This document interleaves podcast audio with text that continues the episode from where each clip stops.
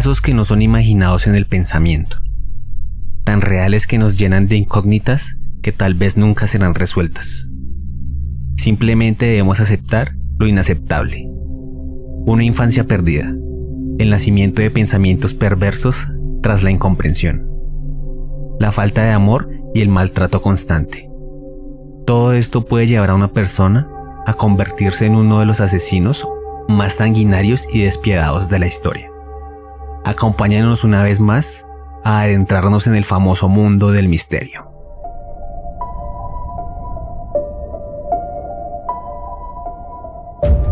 Estás escuchando Puertas al Misterio.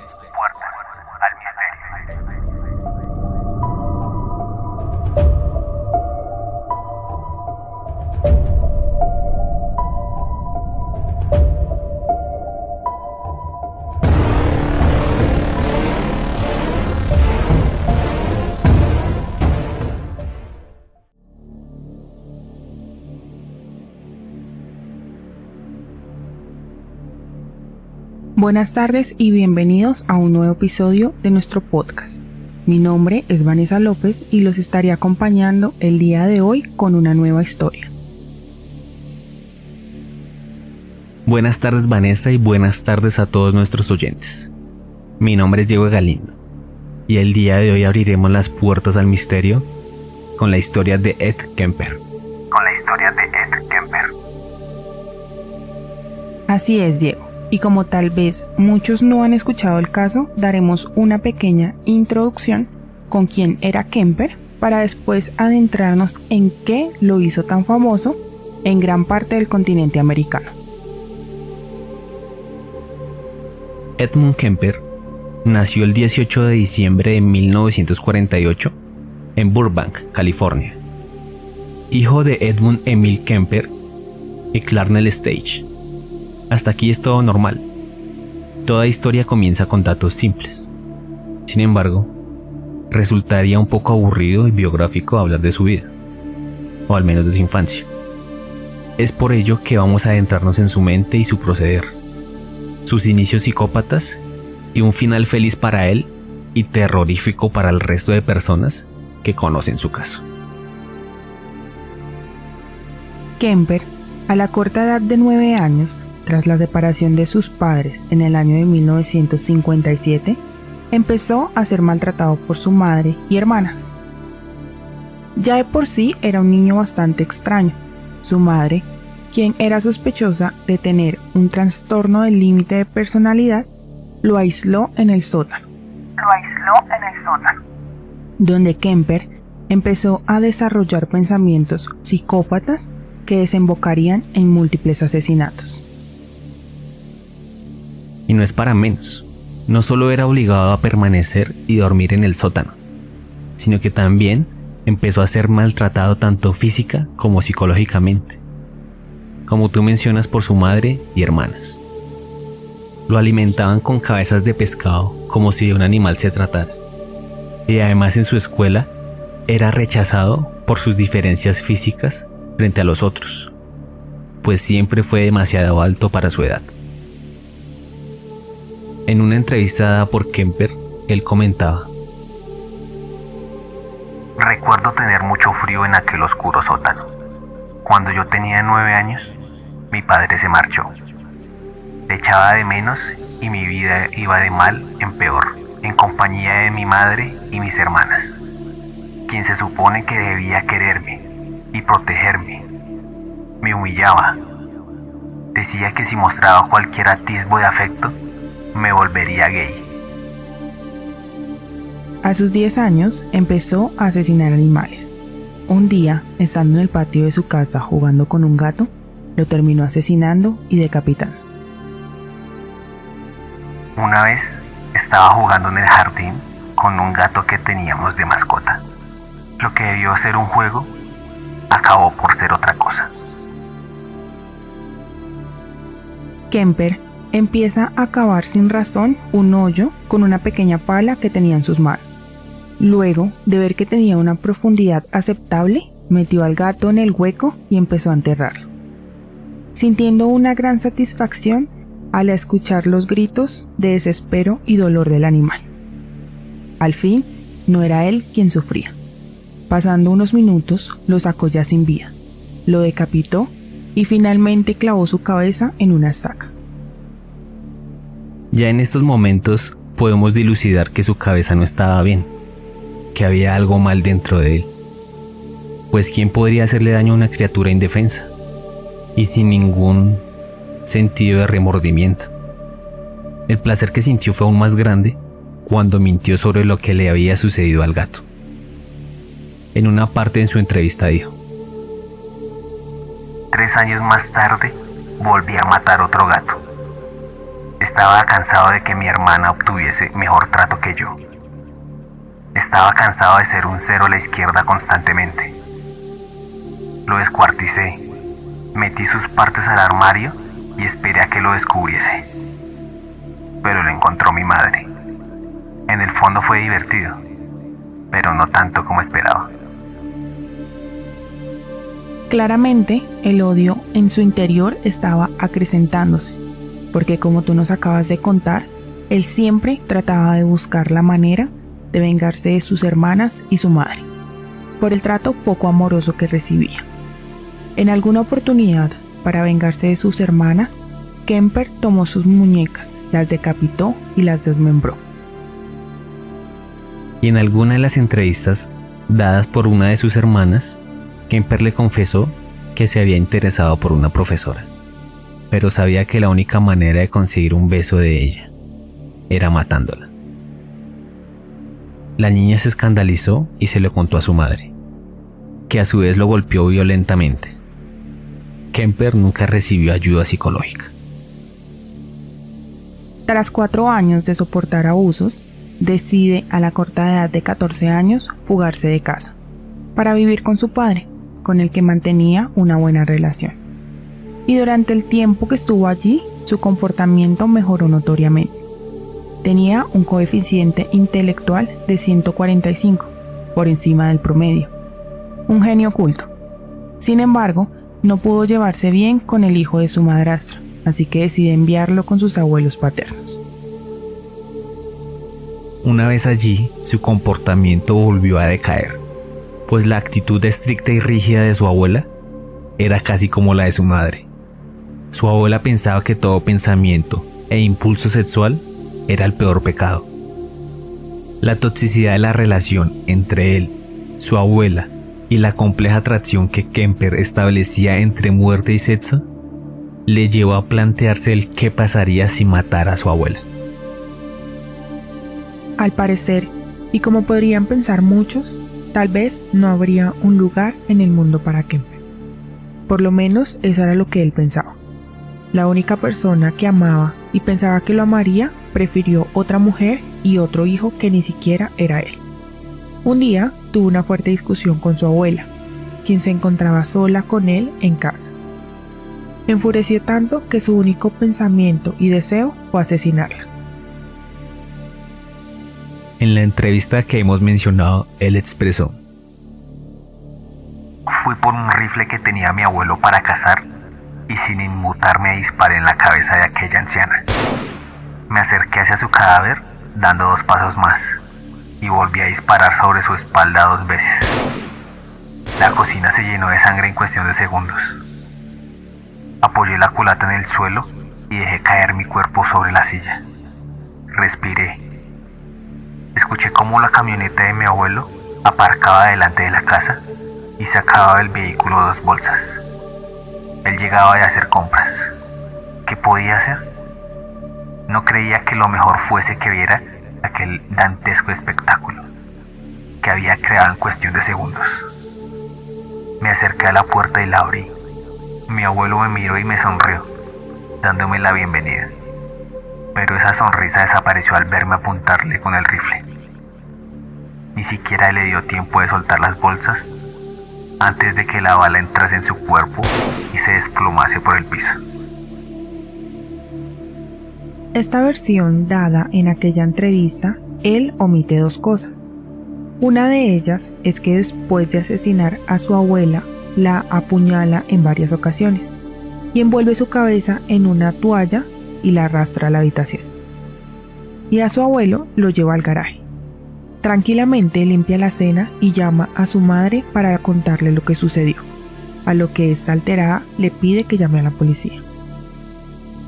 Sí, y podríamos decir que era la primera vez que Kemper hacía caso a su madre, pues llamó a la policía y pacientemente esperó en las escaleras de la entrada. Siendo trasladado a la comisaría y en su declaración de los hechos, Kemper dijo que mató a su abuela solo para experimentar la sensación de matar a alguien, y que el asesinato de su abuelo fue para evitarle la tristeza de saber que su mujer había muerto. Todo esto lo dijo con frialdad y no mostró ningún tipo de arrepentimiento. Poco después de este incidente, Kemper fue diagnosticado con esquizofrenia, lo que después fue ratificado debido a que no sufría alucinaciones ni disociación de la realidad. Así que finalmente se le consideró como una persona con trastorno de personalidad. A sus 15 años fue internado en el Hospital Estatal de Atascadero. Aquí demostró su poder social e inteligencia. Sí, como tú dices, fue gracias a su inteligencia que logra no solo hacerse amigo del psiquiatra, sino que termina siendo su asistente. Esto le permitió tener acceso a las pruebas que eran realizadas a otros reclusos, y poco a poco mejoró las respuestas para presentar su propia prueba y quedar en libertad. Kemper en la evaluación que dio fin a su encierro demostró con cada respuesta que su historial criminal juvenil era cosa del pasado. Y finalmente en diciembre de 1969 obtuvo la libertad condicional y volvió a vivir con su madre que creía también en su cambio. Duró un par de años siendo un ciudadano ejemplar, hijo y hermano perfecto, y en 1972 Kemper fue considerado plenamente rehabilitado y sus antecedentes penales fueron cancelados y eliminados del sistema penal. Eliminados del sistema penal. Él había desarrollado durante su sanación el sueño de ser policía, pero por su estatura de 2 metros con 6 centímetros, siempre fue rechazado a ingresar. Su único consuelo fue coleccionar armas de fuego y cuchillos, e incluso se compró un coche del mismo modelo que utilizaba la policía local en aquella época, un Ford Galaxy 500. En este punto, podemos decir que esta historia terminó, puesto que ya eran varios años en los que Kemper no mostraba ningún indicativo que mostrara su pensamiento psicópata. Podríamos decir que se encontraba completamente sano. Pues eso quisiéramos escuchar, que lo único que quedaría en su historial sería la muerte de sus abuelos paternos y un par de gatos. Lastimosamente no fue así. Luego de algunos meses de vivir con su madre, las humillaciones empezaron de nuevo. Su madre no se cansaba de repetirle que ninguna mujer sería capaz de amarlo y que todas se burlarían de su apariencia física. Él empezó a ayudar a chicas del campus local con viajes cercanos o aventones, con la intención únicamente de estar cerca de ellas. Así es, Diego. Todos los maltratos que empezaron nuevamente por parte de su madre rebosaron su copa y empezó a pensar cómo deshacerse de sus pensamientos y lograr estar nuevamente en paz, cosa que no logró un día, Kemper conducía sin rumbo, el 7 de mayo de 1972. Decidió ofrecer a dos chicas un aventón y prometió llevarlas a la Universidad de Stanford. Eran Mary Ann y Anita Luquesa, ambas de 18 años de edad. Ellas aceptaron sin saber, pues en esa época los aventones eran algo común. Kemper ya había preparado todo para su primer crimen incluyendo la modificación de las puertas del coche, para que solo se abrieran desde el exterior, con la intención de impedir que sus víctimas escaparan. Las chicas fueron llevadas a una zona boscosa aislada, donde esposó a Mary Ann mientras mantenía a Anita en el maletero del coche. Acto seguido, estranguló a Mary y luego hizo lo mismo con Anita, metiendo los cuerpos en el maletero junto al arsenal de armas que había coleccionado con el pasar de los meses. y se dirigió a casa. Durante su recorrido, fue detenido por un policía, pero él simplemente le solicitó que reparara la luz trasera de su auto y lo dejó ir. Al llegar a casa, Kemper puso los cadáveres en posiciones sexuales y los fotografió. Tuvo relaciones sexuales con ellas, en un acto explícito de necrofilia. Después descuartizó los cuerpos, los dividió en bolsas de basura y los abandonó en una montaña cercana. Evidentemente, ese fetiche de decapitación ya venía desde su infancia, cuando decapitaba aquellos animales, descuartizaba muñecas y asesinaba sin ninguna pizca de remordimiento. En este punto podemos dar evidencia de lo que sería su modus operandi. Atraer chicas ofreciendo transporte, atrapándolas en su coche para seguidamente asesinarlas, violarlas y descuartizarlas. Exactamente, pues su tercera víctima pasaría al mismo infierno. Ese mismo año, el 14 de septiembre, Kemper se acerca a una parada de autobús y ofrece un aventón a quien sería su próxima víctima. La joven se llamaba Aikoku, de tan solo 15 años de edad. Ella aceptó su invitación de subir, y esta vez no solo sufrió lo mismo que las dos anteriores, sino que se añadió una violación estando aún con vida. Después del acto sexual, la estranguló y escondió su cuerpo en un maletero. Después se fue a ver unas copas a un bar. Posteriormente, llevó el cuerpo a la casa donde fue desmembrada y desechada. Estos asesinatos son aberrantes. Sientes náuseas y dolor emocional al mismo tiempo. No me gustaría, y sé que a nadie, estar en la posición de las víctimas, y más con un psicópata tan despiadado y cruel como lo era Ed Kemper. No sé si se encuentran tan perturbados como yo en este punto, y si es así, los actos cometidos después de estas tres víctimas los van a dejar anonadados, sin palabra alguna. Totalmente.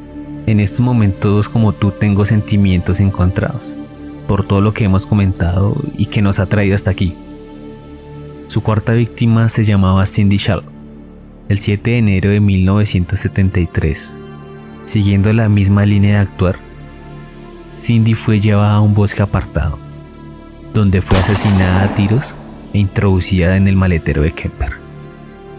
Una vez en casa, y dándose cuenta que su madre aún no se había ido a trabajar, decidió esconder el cuerpo en el armario donde duró toda la noche.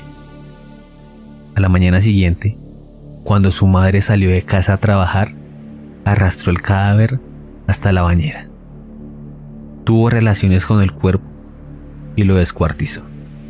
Los restos fueron arrojados desde un acantilado, a excepción de su cabeza, la cual decidió que conservaría para satisfacerse sexualmente durante un tiempo más. Días después, decidió enterrar la cabeza de Cindy en el jardín de su casa, justo delante de la habitación de su madre. La explicación que dio para esto fue que a ella le gustaba ser admirada. Está claro que con cada asesinato su maldad crecía. Es bastante perverso conservar una cabeza para satisfacción sexual. Sí, claro, por todo. Pero ¿qué me dices del olor que debió emanar? ¿Cómo alguien es capaz de aún con ese olor sentir satisfacción? O al menos con el escenario. Solo podría decirte que un psicópata. Creo que no habría otra explicación. Ya por esta época, la policía se había alertado de la situación y en febrero del año 1973 ya se tenía un perfil del asesino. Perfil que sería lanzado a los medios para alertar al campus y a la comunidad en general. Los medios de comunicación publicaron que el delincuente acostumbraba en dar aventones a las estudiantes del campus, con lo cual obviamente recomendaron que las chicas solo debían subir a los coches que tuvieran la pegatina de la universidad. Pero por desgracia o, simple casualidad, la madre de Kemper trabajaba en dicho campus y era muy fácil conseguir una pegatina para su coche. Y aprovechando esto, sus próximas víctimas llegaron. Alice Helen Liu, de 20 años, y Rosalind Thorpe, de 23. Fueron las siguientes y sus cuerpos fueron abandonados como los anteriores, asesinadas, violadas, descuartizadas y desechadas. Una curiosidad sobre el modus operandi era que cada vez que Kemper utilizaba su arma de fuego para matar a una víctima, se preocupaba de retirar el proyectil para dificultar la investigación policial. Para dificultar la investigación policial. Finalmente, y para terminar con su pasarela criminal, el 20 de abril del 73, sus últimas víctimas llegaron. ¿Y quién mejor que Kemper para narrar estos hechos? Él comentó. Había vuelto con mi madre. Era ya de noche y me acosté.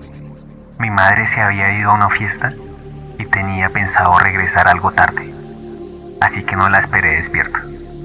Sin embargo, escuché ruidos que me sacaron de mi profundo sueño. Escuché cómo subía las escaleras y se metía en la habitación. Me levanté de mi cama y me dirigí hasta su cuarto abriendo la puerta que había dejado entornada. Se había metido en la cama y sacado un libro. Levantó la vista y me dijo, Supongo que querrás sentarte toda la noche y hablar ahora. Yo la miré, permanecí callado un par de segundos y le dije, no, buenas noches. Bajó la mirada y siguió leyendo. Cerré la puerta y bajé hasta la cocina. Me senté durante unos minutos y después abrí el cajón donde guardaba los cuchillos. Cogí uno. En el suelo, al lado de un pequeño armario que usábamos de despensa, estaba la caja de herramientas. La abrí y encontré un martillo. Lo cogí. Subí las escaleras y vi que ya no había luz por el resquicio de la puerta de su habitación. Entré en silencio y lentamente. Escuchaba su respiración profunda, lo que me indicaba que ya se había quedado dormida. Afortunadamente, entraba algo de luz de las farolas de la calle por la ventana y pude ver su cabeza perfectamente. Alcé el martillo y lo bajé con toda la fuerza que mis 2 metros y 136 kilos me permitieron. Lo hundí en su cráneo. Se escuchó un golpe seco al partirse los huesos. Dejé el martillo en la mesita. Era el turno del cuchillo. Hundí el filo sobre su cuello, presionando hasta separar su cabeza del cuerpo. Con la cabeza aún caliente, mantuve relaciones sexuales al acabar lo dejé sobre uno de los estantes de la estantería que tenía en la habitación mi madre. Esta confesión sin remordimientos nos deja sin palabras. Y esta y su próxima víctima el mismo día darían fin a todos estos asesinatos. Después de salir a tomar algo, al dejar abandonado el cuerpo de su madre en un armario, Kemper llama a la mejor amiga de su madre, Sally Hallett, de 59 años, la invitó a cenar y luego a ver una película. Al llegar a casa, Sally fue estrangulada y su cuerpo también fue colocado en un armario. Kemper se sube a su coche y conduce sin parar hasta Pueblo, Colorado. Suponía que a esas alturas ya la policía estaría buscándolo. Llevándose todo su arsenal de armas, aguardó a ser encontrado, pero la policía nunca llegó. No sabían quién era Ed Kemper, Toda esta situación hizo que Kemper se sintiera frustrado, puesto que quería ese protagonismo, esa atención. Entonces decidió llamar a la policía y confesar él mismo sus crímenes, diciendo que decidió entregarse porque después de matar a su madre, toda la ira que poseía en su interior se había agotado. Ya no sentía el deseo de cometer ningún delito. Claramente fue detenido y finalmente, en su juicio, en 1973, fue declarado culpable de asesinato. Sin embargo, y para ira de muchos, la pena de muerte en California había sido suspendida en 1972, por lo que Kemper en su lugar recibió ocho cadenas perpetuas consecutivas a su corta edad de 25 años. Estando en la cárcel, intentó suicidarse en dos ocasiones, pero no lo logró siendo salvado por funcionarios de la cárcel. Desde entonces ha estado encerrado en el Centro Médico de California, en el condado de Solano. Aunque tenía derecho a solicitar la libertad condicional, Kemper siempre se negó a ejercerla y dijo que era feliz en el reclusorio. Estando allí, Ed Kemper, para que su vida no se tornara aburrida, entró a formar parte de uno de los programas dedicados a la creación de audiolibros para ciegos, porque le pareció divertido. Kemper enseguida empezó a tener buena fama, gracias a su encantadora forma de leer, y continuó haciéndolo con mucha dedicación. Él ha dedicado 10 años de su vida a realizar audiolibros, encerrándose casi a diario en una de las ocho cabinas de grabación. Su trabajo incluso ha sido reconocido con dos trofeos, llegados desde el exterior de la prisión. Incluso ha recibido cartas de agradecimiento por su trabajo y hasta la visita de invidentes, como una pareja por ejemplo, los cuales le agradecieron personalmente a Kemper porque gracias a su contenido y audiolibros se pudieron conocer. Esta actividad hizo que pensaran que estaba rehabilitado y aparte de volverse famoso por sus audiolibros y su voz, Ed Kemper se convirtió en una importante fuente de información para el FBI. En varias entrevistas, el asesino explicó a los agentes John Douglas y Mark Olshaker lo que consideraba que había detrás de sus acciones. Sus declaraciones fueron esenciales para el desarrollo del método utilizado hasta hoy por las autoridades para identificar a los asesinos en serie e incluso para la detención de otros criminales. Actualmente sigue con sus actividades, tanto de audiolibros como de informante o colaborador. Tiene un club de fans que al parecer han olvidado sus crímenes y se han centrado en su éxito como locutor y ayudante del FBI. No podemos olvidar que hay una serie en Netflix llamada Mindhunter, la cual revela todo lo que aquí les hemos contado y el trabajo informante que desempeña este asesino serial. También hay varias producciones literarias sobre el asesino en serie disponibles en Amazon. Todo este caso causó, y sin duda va a seguir causando revuelo, y sigue siendo llamativo, como todas estas situaciones o antecedentes de asesinos seriales muchas veces siguen generando un grupo de fanáticos a estos personajes. Ya lo habíamos comentado con John Wayne Gacy, o Pogo, como ya no es solo la fascinación por este tipo de temas, o la investigación o el entendimiento, algo académico, sino como el aparente enamoramiento o seguimiento exagerado por este tipo de personas, a pesar de todo el daño que causaron. Se me hace de todas formas algo irrespetuoso para con las víctimas.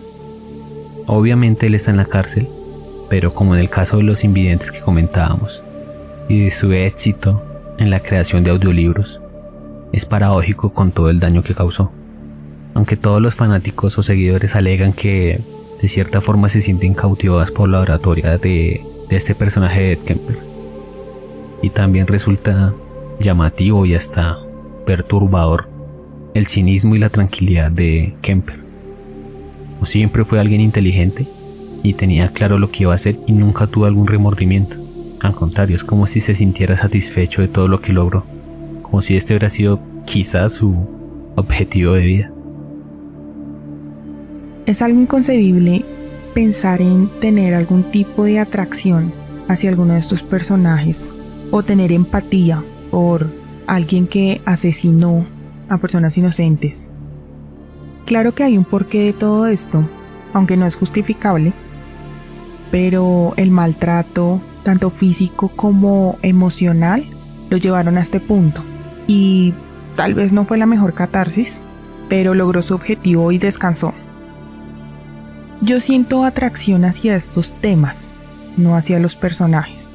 Sin embargo, durante la investigación de este caso, escuché algunas de sus narraciones y tal vez puedo llegar a entender un poco el por qué el enamoramiento de su club de fans y es que su voz hace que olvides todo lo que hizo en su pasado y solamente quieras estar sentado a su lado escuchando su voz. Sería bueno que todos lo escucharan para que me entendieran un poco a lo que quiero llegar. Pero sin duda es un antes y un después de un personaje que causó mucho daño y no podemos olvidarlo porque fueron muchas familias las afectadas por todo lo que él hizo. Y con esto llegamos al final de este episodio de Puertas al Misterio, donde la realidad es más fuerte que la ficción. No olviden seguirnos en nuestras redes sociales y plataformas de podcast como arroba puertas al misterio. Denle like, comenten y compartan. Nos escuchamos en un próximo episodio. Buenas noches.